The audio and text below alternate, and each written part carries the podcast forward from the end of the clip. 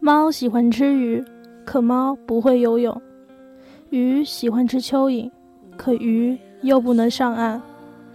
上帝给了你很多诱惑，却不能让你轻易得到。但是总不能流血就喊痛，怕黑就开灯，想念就联系。人生就像蒲公英，看似自由，却身不由己。最漆黑的那段路。终要自己走完。您现在收听的是 FM 二一六三零青木网络电台故事控，我是 NJ 飘零。今天的第一个故事是来自林西亚的《暗恋那件小事》。暗恋就像吃了一条黑巧克力，苦涩却让人回味。或许每个女孩子成长的途中。都会有一个让你刮目相看的男孩，他身材高挑，学习成绩好，会打篮球，甚至连穿上呆板的校服走起路来都不输给台上的模特。我的整个青春期都有一个男生的影子，我称他为 C 同学。认识 C 同学的时候，我刚好小学六年级，C 同学原本高我一届。因为不知名的原因留级一年，成为我的同届。因为先入为主的观念，我一直以为留级生成绩不好。但是，一次考试过后，C 同学综合成绩取代我成为年级第一之后，我眼镜都碎了一地。留级生取代我成为年级第一，这一点都不科学。C 同学完全是以黑马之姿闯进我的视野。至此之后，很长一段时间，C 同学成为我挥之不去的阴影之一。我从小有点偏科，语文经常是年级第一，数学却经常拖我的后腿。因此，每次的综合排名，我只能眼睁睁地看着和我一同站在领奖台上，C 同学从校长的手中接过综合第一的奖状。因为 C 同学的缘故，我很长一段时间都成为排行榜上的老二。如今回想起来，还真是一把辛酸泪。我在小镇成长，当时镇上有四个名额可以上县里的重点中学。经过重重残酷的考试，我和 C 同学都考上了重点高中。当环境改变，见的人变多了。C 同学也光荣退下了我的死对头名单的第一位。我和 C 同学念的中学有初中部和高中部。中学的六年光阴，我和 C 同学在同一所学校度过。后来每次在学校里偶遇 C 同学，我心里都会有特别的感觉，就好像对这个人有一种莫名的亲切感。也不知道是不是因为。以前把 C 同学当作死对头，对他给予了过多的关注。每次和同学从 C 同学的身边经过，我都会下意识地放轻脚步，或者下意识地放轻说话的声音，对他点头微笑。一开始，我不并不明白自己为什么会表现反常，直到后来寝室关灯后的座谈会。听到室友讨论那一个个放在心尖上的人，我才明白，原来我对 C 同学的感觉可以称之为暗恋。我感情内敛，极少将内心真实的想法表现出来，所以当时身边很要好的朋友都不知道我对 C 同学异样的情愫。在学校里偶遇 C 同学，我会在他不知道的时候偷偷打量他。偶尔跟他聊两句，说说高考的志愿。C 同学心中的学校是广东综合排名第一的中山大学。上了高中之后，我偏科愈发严重了，文科成绩轻易排在年级前几名，理科成绩却连低空掠过都成了问题。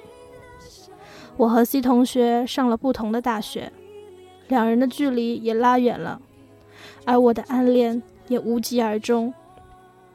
后来跟高中时候和 C 同学同班的好友 M 说起 C 同学，M 调侃我说和 C 同学算得上是青梅竹马了。甚至还说要帮我和 C 同学拉红线。然而，我是一个不靠谱的人。作为我的好友，M 自然也靠谱不到哪里去了。M 帮我和 C 同学拉红线的事情，最后也就不了了之了。有时候回想起和 C 同学的一些小细节，觉得没有办法和他走到一起，会有一点小遗憾。可是我也明白，不是每个暗恋都会有完美的结局。然而，那暗恋的心情却足以让我们。回味一生。曾经有人和我说过，暗恋是一道伤口，疼痛只有自己知道。我想每个人的青春都会有暗恋吧。我们把青春的悸动藏于心中，羞于开口。我们感受着，快乐着，痛苦着，我们却不曾后悔，因为没有暗恋的青春不是青春。第二个故事是来自子月的《岁月不知疼》。高中的时候，我们班的牧羊也算得上是学校里的风流人物了。他长得特别像当时风靡全亚洲的男明星袁冰，全校不少女生都喜欢他。小璇也是其中一个，却是最不起眼的一个。小璇内向，长得也一般。自然和他没什么可能。后来上了大学，高中的同学都散了，只有小璇一路追随牧羊上了同一所大学。狂追了他四年，终于把男神拿下。那时候，小璇把牧羊当宝贝一样，时时刻刻捧在手心里。牧羊去网吧打游戏，他跑很远的地方买他最爱吃的煎饺送到网吧。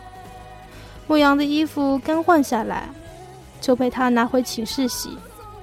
牧羊花钱快，一个星期就花完自己一个月的生活费。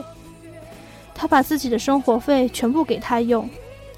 可即使这样，他们手牵手走在路上，也会有人说：“啊，为什么每个帅哥身边都站了一个丑女？”身为小璇的朋友，我们都知道。她是一个多么温柔如水的女孩，我们总是跟她说：“小璇，你何必这样委屈自己？爱情不该是这样单方面的付出。”小璇却笑着说，用一脸迷茫而又执着的表情：“我才不委屈，只要能待在他身边，我愿意做一切事情。”后来，大学毕业了。牧羊找工作特别不顺利，任何工作都干不了两个月，不是嫌累了，就是嫌无聊，或者是单位的同事不好相处，老板太挑剔，他总有各种各样的理由不去工作。其实我们都清楚，挑剔的是他自己，这般眼高手低，肯定找不到工作。可小璇却由着他，让他慢慢找。在他心里，牧羊是王子，受不得一点委屈。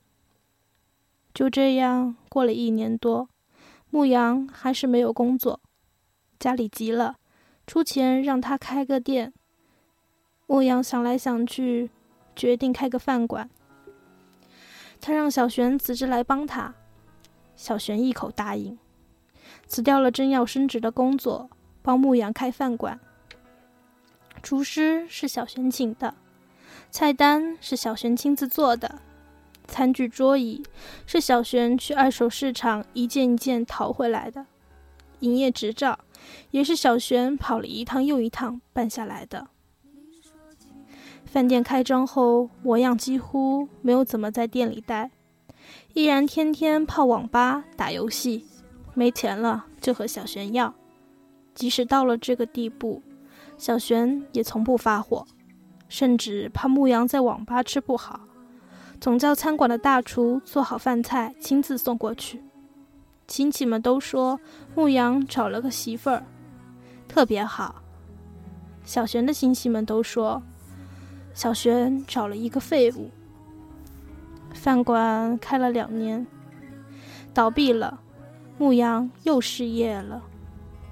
小璇重新找了新公司上班，依然每天在沉迷网络的牧羊送饭。随着年龄越来越大，小璇终于急了，冲牧羊喊：“你再不找工作，我家人如何让我嫁给你？”牧羊终于醒悟，他向小璇保证，他一定会工作的，哪怕钱少，哪怕工作累，他都会先干着。如果故事到这里结束，那就好了。可牧羊依然每次都保证的好好的，每次都干不久。小璇听着他一个个可笑的辞职理由，终于心冷的，觉得这个男人糟糕透了。他开始相亲，每个重新认识的男人都比牧羊好，至少每个男人都有一份工作，每个男人都不需要他养着。他终于和牧羊提出分手，牧羊像是疯了一样，又哭又求，又发誓又赌咒，这次一定会好好工作。可小璇却铁了心，不愿回头。牧羊拼命的挽回，他给每一个认识他们的人打电话，求他们劝小璇回心转意。可每一个人都跟他说：“牧羊，毕业四年。”你连一分钱都没有赚过，你叫我们怎么好意思开口叫小璇回头？牧羊挂了电话，那时他才终于意识到，这世上没有一个人会帮他挽留这段感情。他们分手后，牧羊没有了依靠，终于开始工作。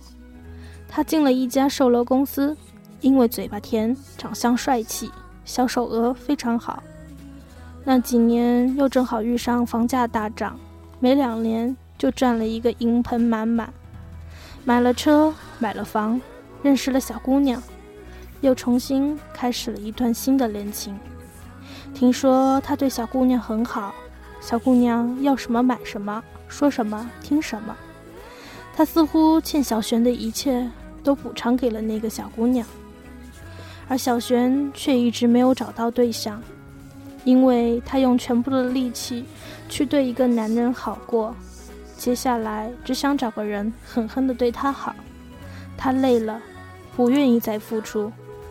可是离开了单纯的象牙塔，在现实又功利的社会，谁会无条件对一个青春不在、相貌一般的女生好呢？我问小璇：“你有没有后悔过？”小璇说：“没有。”因为如果我还和牧羊在一起的话，他还会是个废物。因为我会一直一直宠着他，宠得他被所有人唾弃，宠得他没有人喜欢，更没有人跟我抢。可最后，我把他宠得连我自己都不喜欢了。我问：“你恨不恨他发达了却没回来找你？”小璇说：“不恨。他现在。”变得像从前一样出色，挺好的。后来，小璇嫁了一个憨厚的男人，男人对她很好，会走两条街去给她买最爱吃的馄饨。她说这样就够了，她也只是享受别人对她的好。后来的后来，牧羊的女朋友换了一茬又一茬，终于在一个夜深人静的晚上。发短信给小璇说：“我最爱的还是你，我等着你离婚。”小璇告诉我，他看完这短信比吃了八个五仁月饼还难受。我问为什么，他说：“我用了十三年的青春爱了一个脑残。”我笑了，知道他终于放下，轻声回复：“谁年轻的时候没有爱过一两个人渣？”文中最后的一句话，我以前也听说过，当时只觉得这句话很霸气，现在读来却是不同的心境。我们每天在这个世界行走，我们会遇到许多苦难，但我们也会收获幸福。就像一句话说的：“是灾难，我承受；是福分，我笑纳。”我是飘零。如果你也爱听故事，就关注我吧。故事控陪你一起走过每一天。如果你喜欢我们的节目，就请加入一四二幺九四四八二青木网络电台听众群。如果你想加入我们，就请加三三零五九八二四九青木网络电台招募群。最重要的是，可以在荔枝 FM、喜马拉雅听关注我们，订阅我们的节目。谢谢您的收听，今天的节目就结束了。